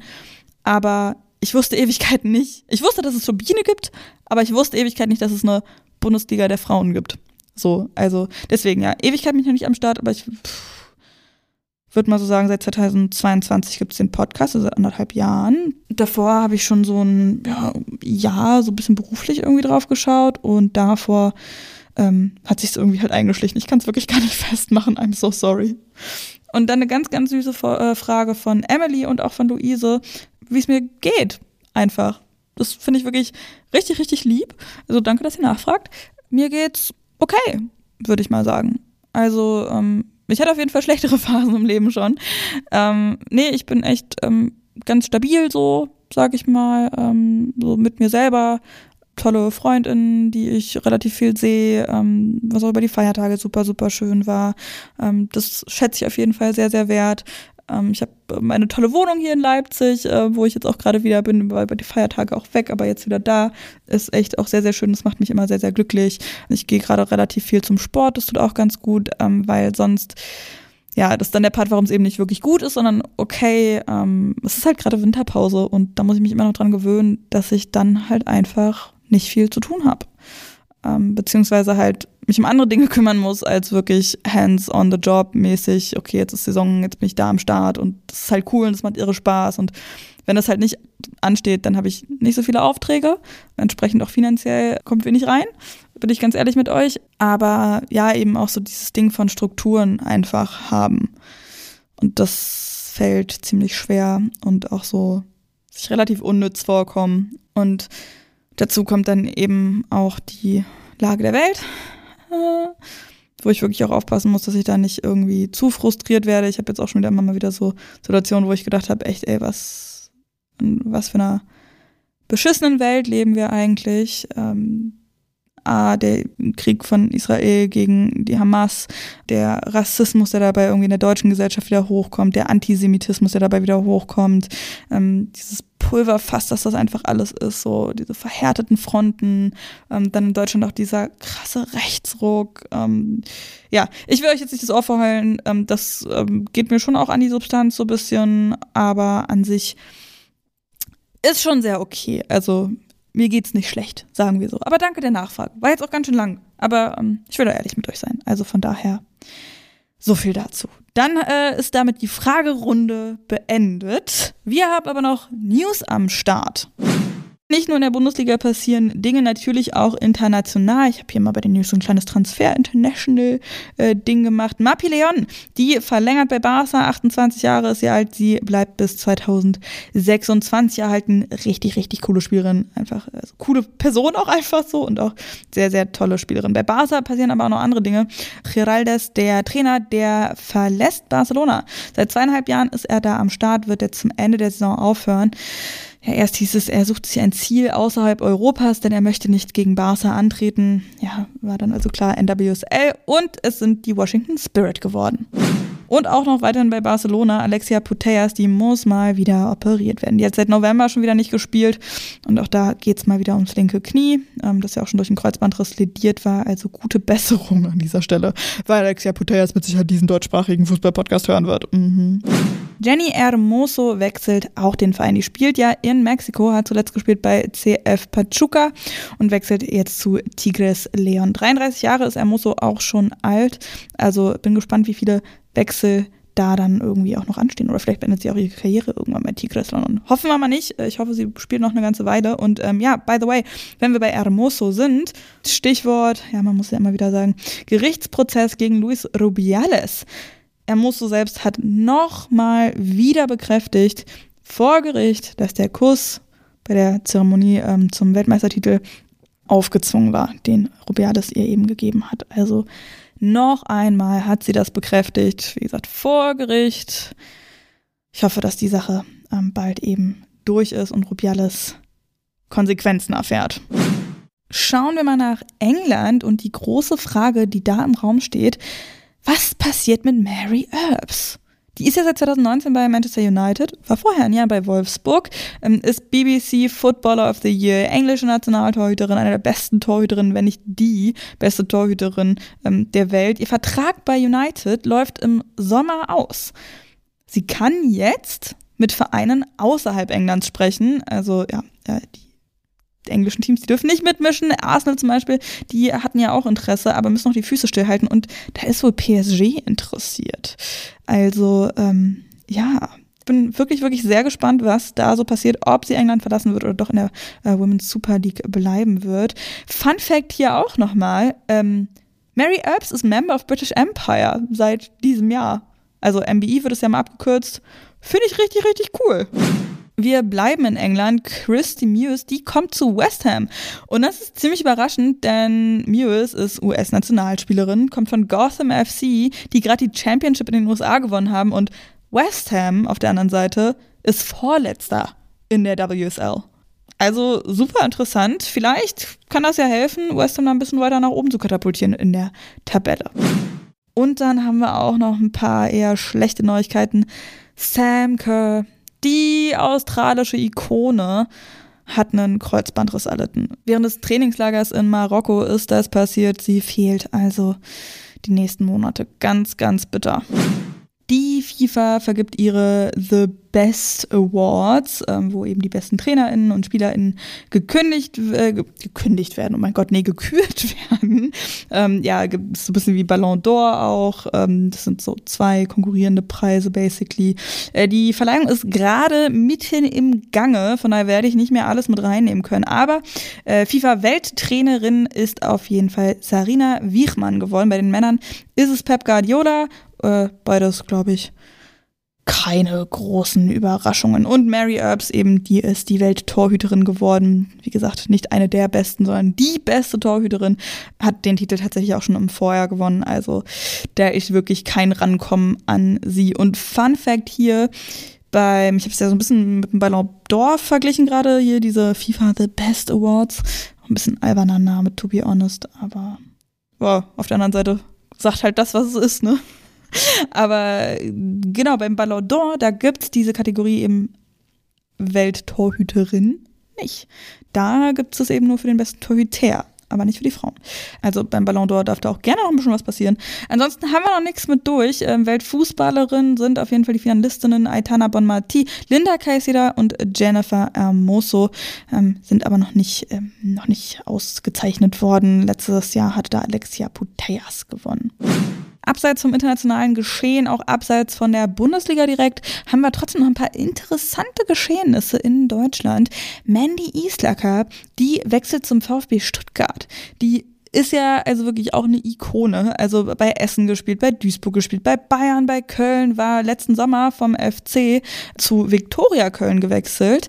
2016 hat sie Olympiagold mit der Nazio geholt. Sie ist zweimal Bundesliga-Torschützenkönigin geworden. Mittlerweile 35 Jahre alt. Deswegen eben äh, nicht mehr bei den ganz großen Vereinen dabei, sondern eben ähm, erstmal Viktoria Köln und jetzt eben VfB Stuttgart in der Oberliga Baden-Württemberg namhafter Verein bei den Männern auf jeden Fall. Seit 2021 haben sie eine Frauenabteilung und wollen jetzt offenbar richtig angreifen und nach vorne gehen. Fun Fact hier auch, Sportdirektor beim VfB Stuttgart ist Sascha Glas, der ehemalige Trainer des ersten FC Köln. Also, ähm, ja, sehr interessante Geschehnisse da. Stuttgart auch einer der Vereine, den man auf jeden Fall im Blick haben sollte. Und Almut Schuld, äh, von der gibt's mehrere Sachen. Sie wird A, feste ARD-Expertin, ähm, Expertin und Co-Kommentatorin tatsächlich. Seit der Männer-Heim-EM 2020 ist sie mit dabei, hat dann auch die Männer-WM 2022 gemacht und natürlich die WM der Frauen jetzt im Sommer. Ähm, sie ist ja auch schon bei The Zone gewesen und ja, ich sag's wie es ist. Ich liebe sie als Expertin. Ich finde sie ganz großartig. Die hat so eine ganz, ganz coole Art und Weise einfach irgendwie. Ich bin, ich bin begeistert und freue mich eben, dass sie da fix mit dabei ist. Außerdem gibt es eine Initiative eben um sie herum, die eine Spielerinnengewerkschaft in der Bundesliga gründen will. Das äh, berichtet zumindest die Sportschau.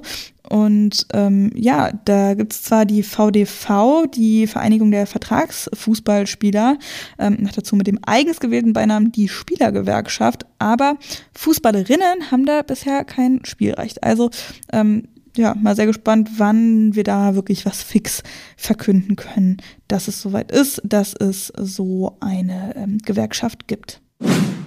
Oh, meine Güte, ey, ich glaube, diese Folge, die ist echt richtig, richtig lang. Ah. Aber äh, ist ja auch noch ein bisschen Zeit, bis die Bundesliga losgeht. Da habt ihr schön was zu tun. Nach einer langen Pause gibt's dann richtig die volle Dröhnung. Einfach irgendwie bestimmt zwei Stunden lang Nina Potze jammert euch die Ohren voll. Aber jetzt haben wir es wirklich langsam geschafft vorher, bevor es wirklich durch ist, ähm, gibt es hier wie immer noch ein paar Hinweise und Empfehlungen. Wie gesagt, das Netz lege ich euch ans Herz bei Instagram folgen. Ich packe einen Link in die Show Notes.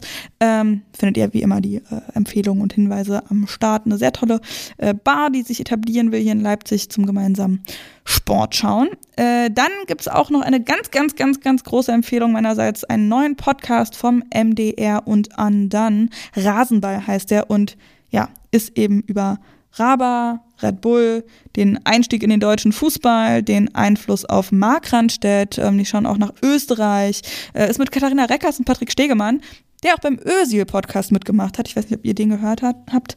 Ähm, das ist wirklich sehr, sehr cool. Ich glaube, zuletzt waren drei Folgen online, als ich das letzte Mal geguckt habe. Kann sein, dass heute die vierte rausgekommen ist. Fünf Folgen soll es geben ziemlich kurzweilig erzählt, so wirklich gut, auch eine coole Mucke, muss ich mal ganz ehrlich so sagen.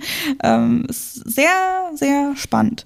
Dann auch noch eine tolle Sache, die Bolz-Tribüne von den beiden Lieben, ihr kennt sie mit Sicherheit, Mara Pfeiffer und Annika Becker, die haben da so eine Art Sammelbecken, ähm, ja, in, ich weiß nicht, sagt man, installiert, errichtet, äh, wo sie verschiedenste Texte, Artikel, Podcasts, Videos, glaube ich, auch, also News und Longreads sammeln wollen. Ist ein richtig, richtig cooles Portal. Ähm, da sollen eben irgendwann die ganzen, äh, ja, also alles, was es so gibt rund um den Fußball der Frauen, soll da reinlaufen. Folgt ihnen auf Instagram, checkt die Website aus, findet ihr in den Shownotes. Und dann gibt's, ähm, ich habe es ja gerade eben schon ein bisschen angesprochen, die politische Lage in Deutschland.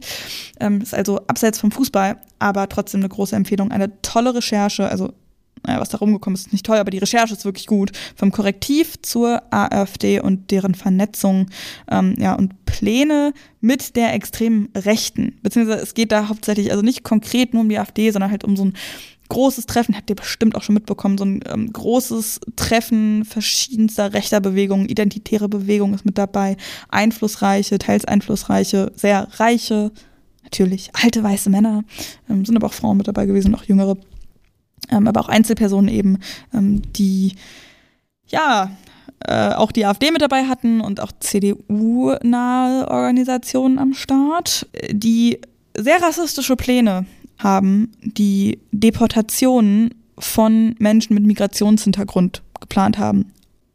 Und auch konkret darüber gesprochen haben, dass man das ja irgendwie legal hinkriegen müsste, auch Menschen mit Migrationshintergrund und deutschem Pass, äh, wie man die remigrieren könnte. Ich werde gerade schon wieder sehr, sehr sauer. Ähm, not too surprising alles, aber trotzdem augenöffnend. Die Recherche vom Korrektiv, die packe ich euch auch mit in die Show Notes. Und dann natürlich der Hinweis auch wie immer, hört Lulu FM, das queere Radio. Da könnt ihr eventuell auch dann demnächst ein paar Töne hören von diesem Treffen eben äh, bei Das Netz. Äh, genau, äh, sehr interessant. Die haben auch eine Fußballrubrik eben mit die 45 am Start. Auch das wird wieder losgehen. Also, liebe Lulu FM-Hörerinnen, könnt ihr euch wieder freuen, war ja jetzt ein bisschen Pause. Dann noch der Hinweis, genau, Instagram at die45-podcast. Schreibt mir da gerne, wenn ihr Fragen, Feedback, whatever habt. Hinterlasst auch sehr, sehr gerne eine Bewertung bei Apple Podcasts oder bei Spotify oder wo auch immer ihr eure Podcasts hört. Bei Apple kann man da so einen kleinen süßen Text auch schreiben. Da hat Nils irgendwie zuletzt ähm, auch einen geschrieben, den hatte ich, glaube ich, noch gar nicht genannt. Ganz, ganz lieben Dank auf jeden Fall dafür. Und auch wirklich, ja, wirklich ganz, ganz, ganz lieben Dank fürs Hören und auch fürs Beteiligen an den Umfragen bei Instagram. Ähm, ihr seid wirklich, wirklich Zucker. Ähm, nach so relativ langer Winterpause seid ihr immer noch da und schreibt wirklich die süßesten Nachrichten. Hagi hatte geantwortet auf die Frage, worauf ihr euch am meisten freut. Auf die 45. Was soll die Frage? Fand ich mega süß. Und ähm, ja, bei der Frage sonst noch was, da hat auch Tessa geschrieben und auch andere, dass sie sich auf den Podcast freuen. Ähm, und Tessa hat auch noch geschrieben, dass sie absoluter Lieblingspodcast geworden ist. Fussel hat, wie gesagt, auch geschrieben, ähm, vermisse den Podcast. Ey, Leute, das erwärmt mein Herz so doll. Das freut mich richtig, richtig doll. Zaubert mir so ein Lächeln ins Gesicht. Ähm, ja. Und eben auch so Sachen einfach, dass ihr, dass ihr fragt, wie es mir geht. Das ist irgendwie auch ganz, ganz niedlich. Also, ähm, ja, wirklich, wirklich von Herzen ein großes, großes Dankeschön. Auch für eure Spenden bei GoFundMe. Da ist auch selbst im Dezember, wo ich ja irgendwie nur eine Folge oder zwei gemacht habe, weil auch krank und dann Winterpause eben und so, ähm, dass ihr da trotzdem halt gespendet habt, das ist auch wirklich ganz, ganz, ganz, ganz lieb von euch. Und es ist mir manchmal ein bisschen unangenehm, ähm, das halt zu thematisieren, weil es irgendwie komisch ist, halt so um Geld zu fragen. Aber ähm, desto mehr will ich halt wirklich auch nochmal Danke sagen. Und dann sage ich fürs erste Mal in diesem Jahr, machen wir mal den Deckel drauf. Ihr werdet es jetzt jede Woche wieder hören. Nächste Woche ist Ereleta Memeti am Start von der TSG Hoffenheim. Ich freue mich unglaublich doll. Wenn ihr Fragen habt, wirklich gerne, gerne schreiben. At die 45-Podcast, aber da wird es auch noch einen Fragesticker geben. Also da solltet ihr auf jeden Fall folgen. Und dann danke fürs Hören, teilen, fürs Bewerten und Folgen. Grüße gehen raus nach dieser sehr, sehr langen Folge. Macht's gut.